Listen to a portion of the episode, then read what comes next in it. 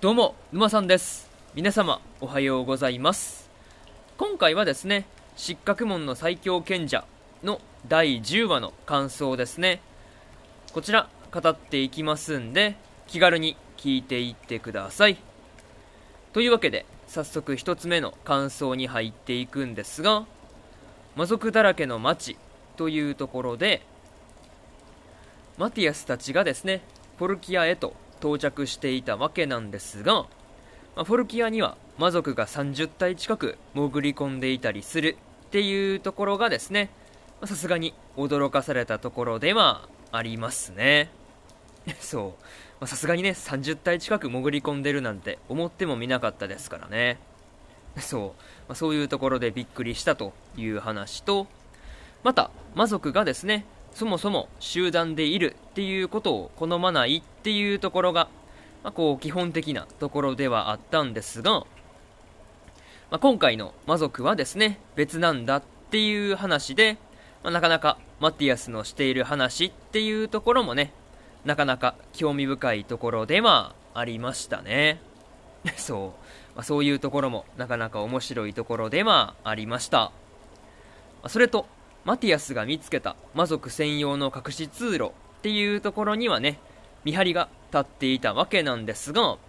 あ、てっきりねこう見張りっていうところで、まあ、倒していくのかなっていう風に思っていたんですが、まあ、別に倒したりするっていうわけではなくてですねかく乱魔法をかけたりしてまさかの素通りをしたりするっていうところがですねなかなか面白いところでした。まあ、にしてもねこう魔族が領主っていうだけではなくて町の人にも化けて潜り込んでいたりするっていうところもね実情としてあったわけなんですが、まあ、そういうところで思っていた以上にやばい状況にあるなっていう風に感じたところではありますね、まあ、そういうところでまず一つ目の感想である魔族だらけの街というところ終わっておきます。でですね次2つ目の感想に入っていくんですが工場へ潜入してというところで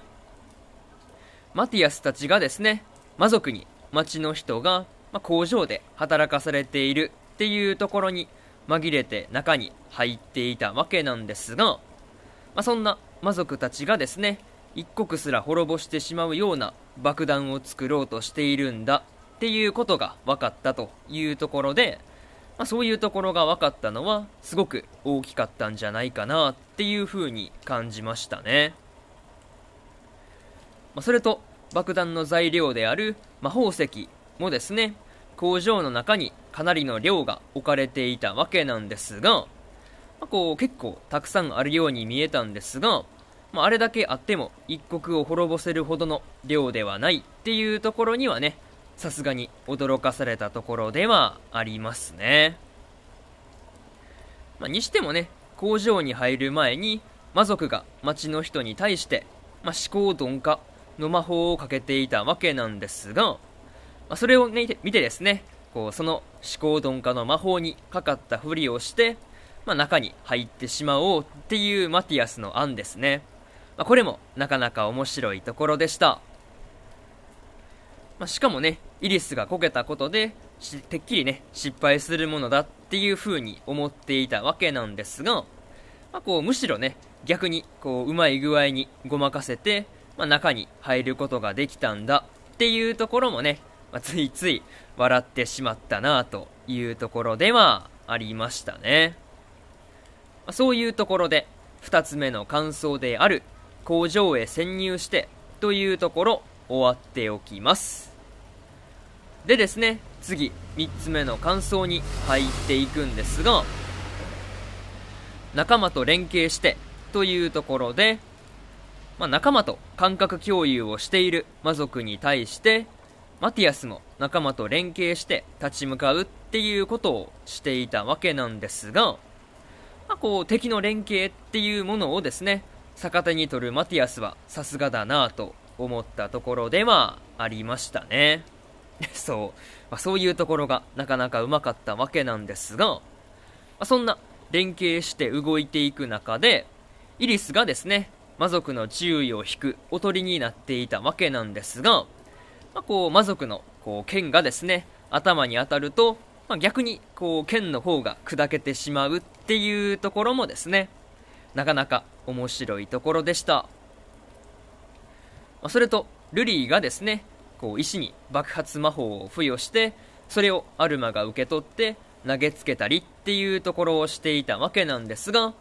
あ、その石が命中したっていう魔族をですねマティアスが後ろから剣で仕留めるっていうところもねなかなかこううまい連携だなっていう風に感じたところではありましたね。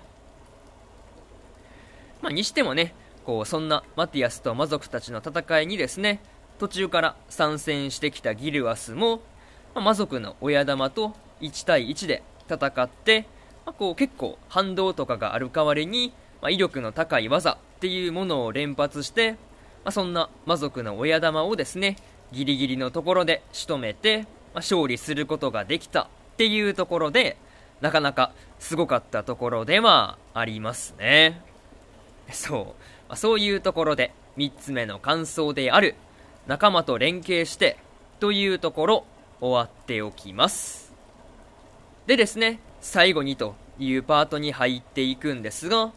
今回はマティアスたちがですね、無事にフォルキアへと入ることができていたわけなんですが、まあ、魔族との戦いっていうところの途中からギルアスもやってくるっていうところが意外だったところではありますね。また、フォルキアに入る前に、ま、道具の効果でルリーとアルマが寝てしまっていたわけなんですが、まあ、そんなアルマの顔にですね、イリスが落書きをしているっていうところがですね、なかなか面白いところでした。まあ、それと、今回だけで魔族を30体も倒したわけなんですが、まあ、マティアスと連携して動いたルリーたちのおかげっていう感じでもありましたね。まあ、とりあえず次回の話ではマティアスたちが探知装置っていうものを無事に動かすことができるのか、まあ、そこをね、今から楽しみにしていようと思いますというところで、今回の失格門の最強賢者の第10話の感想ですね。こちら、終わっておきます。でですね、今までにも第1話から第9話の感想はですね、それぞれ過去の放送でも語ってますんで、よかったらそれぞれ過去の放送もね合わせて聞いてみてくださいという話と今日はですね他にも2本更新しておりましてオリエントの第10話の感想と箱詰め交番女子の逆襲の第11話の感想ですね。この2本更新してますんでよかったらこちらの2本も合わせて聞いてみてくださいという話と明日はですねサビクイビスコの10話の感想と天才王子の赤字国家再生術の第10話の感想。そしてですねリアデールの第一にての第11話の感想と殺し合いの10話の感想ですね。この4本1,2,3,4と4つね更新しますんでよかったら明日もラジオの方聞きに来てもらえるとものすごく嬉しいですというところで本日1本目のラジオの方終わっておきます。以上沼さんでした。